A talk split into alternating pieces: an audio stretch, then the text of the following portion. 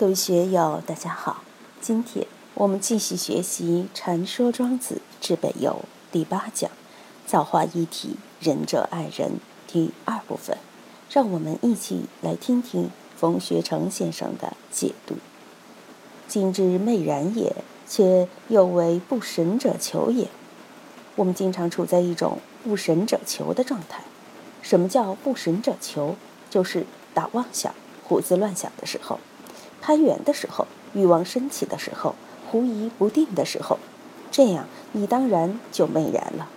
当我们怀着一个问题，虚心向老师请教，没有任何私心杂念，老师给你一说，你一下就心领神会了，这就很契合。但下来以后就开始胡思乱想了，要反复求证一下，倒是没法求证的。有一次我做梦，梦到海灯法师，看到他跟我发火，批评我说。听说你跟着贾居士和本光法师，现在有感觉了，你说说你的依据。我说佛法还要依据呀，有依据就不叫佛法了。佛法不需要依据，大道也不需要证明。于是海灯法师给我顶礼。以前我们是很敬畏海灯法师的，当时我们跟着他，他的威风比现在佛缘老和尚还大十倍，我们那个时候怕得不得了了。那时我还是小孩子，处在一个很可怜无知的状态。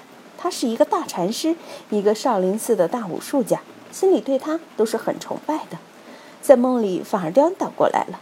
想起这个梦还真有趣。当然，这个也是八十田中有什么因缘显现，这个就不去深究它了。关键是昔之昭然也，神者先受之；今之昧然也，且又为不神者求也。所以。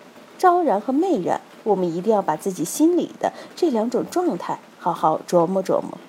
但有时昭然也未必是昭然，昭然可能就是你犯糊涂的时候。我经常看到有些人在签合同的时候已经喝醉了，把合同拿给他一看，觉得没有问题，就把合同给签了。当时他是不是清醒呢？是清醒的，醉没醉也醉了。第二天后悔了，上别人的套了。所以看到这一点。清醒也好，昧然也好，该如何处理？有时昧然反而是清醒，有时清醒反而是昧然。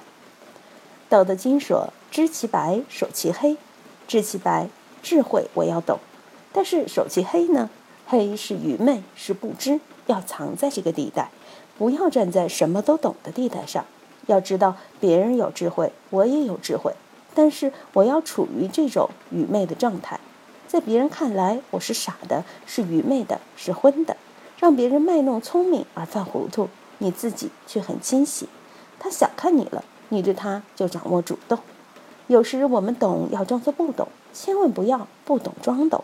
别人都知道你是个明白人、能干人，那你就危险了。道德经里老子讲阴柔之术，知白守黑。我们在日常中要料理好，在道体上我们要知道这两者的关系。下边又说：“无古无今，无始无终。昭然也好，昧然也好，神也好，不神也好，这一系列的东西都无古无今，无始无终。不要以为自己神了就永远神了，不要以为我聪明明白了就永远你聪明了。今天聪明，明天可能就糊涂了；今天糊涂，明天可能就聪明了。它都是交替起伏的，一浪一浪的。生物钟到了好的状态。”你可能就能很能干，生物钟处于低谷时，你可能做事就不成功。运气好的时候沾沾自喜，运气坏时就垂头丧气。所以这些都不可靠。为什么呢？无古无今呀。用现在的话说，三十年河东，三十年河西。人不可能一辈子都是好运气，也不可能一辈子都保持聪明能干的状态，不可能一辈子都壮得像牛一样不生病。但是得了病也会峰回路转，也会好起来。倒了霉的人过上几年，运气也会好起来，也会重新上运。这也叫无常。我们要把这些看破、看懂。从更深的角度来看，一方面大道是贯通古今的，永远日新的，说古说今，说始说终，对它都毫无影响。要知道，古今始终这样的时间观念是人强加给大道的。只是人的思想内容而已，而且是对大道的肢解。另一方面，我们的心是一，而古今时中等也仅是其中的部分时空内容而已。所以，无论从大道还是从心体上来看，它们都是无古无今、无始无终的。借用佛教的话说，也就是不生不灭、不来不去。无古无今，无始无终。明白了这个，我们才知道生死不二，烦恼菩提不二，凡圣不二，愚智不二。对这种种道理才有感觉。未有子孙而有子孙，可乎？未有子孙，出家人没有子孙。你说他们有子孙，能不能这样说呢？不能这样说。没有烦恼而说有烦恼，可不可能？没有菩提而说有菩提，可不可能？这个当然也是一个悖论，所以冉求未对，冉秋就没有回答这个问题，也无法再提问，一下就把冉求的脑袋给僵死了，也有些言语道断的感觉。未有子孙而有子孙，可乎？如果加上时间，我昨天没有子孙，而今天有子孙，也可以这样理解。实际上，这里是给你一个绝对判断，本来是没有子孙的，娃娃时没有子孙。但他成了白胡子老头儿，他可能就有子孙了。你要通过时间来表演这一切。如果把时间抽掉了，你怎么来看这些问题？禅宗公案也有这类问答。赵州老和尚见头子和尚问：“大死的人如何活的？”头子回答说：“不许夜行，头明须道。”你看这与庄子的这则寓言有什么区别？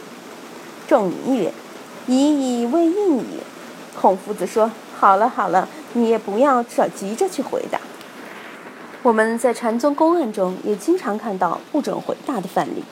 宋仁宗时，景玄禅师参梁山圆观，梁山圆观的方正室里画了很多观音像，才对对景玄说：“你看这些都是吴道子画的，但都是有像的。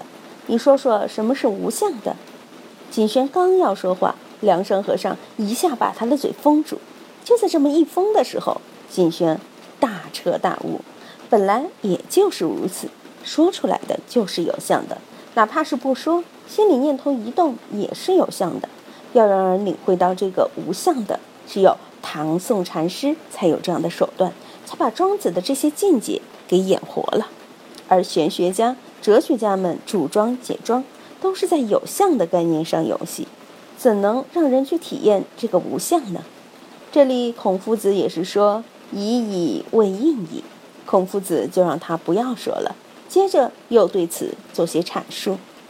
今天就读到这里，欢迎大家在评论中分享所思所得。我是万万，我在成都龙江书院为您读书。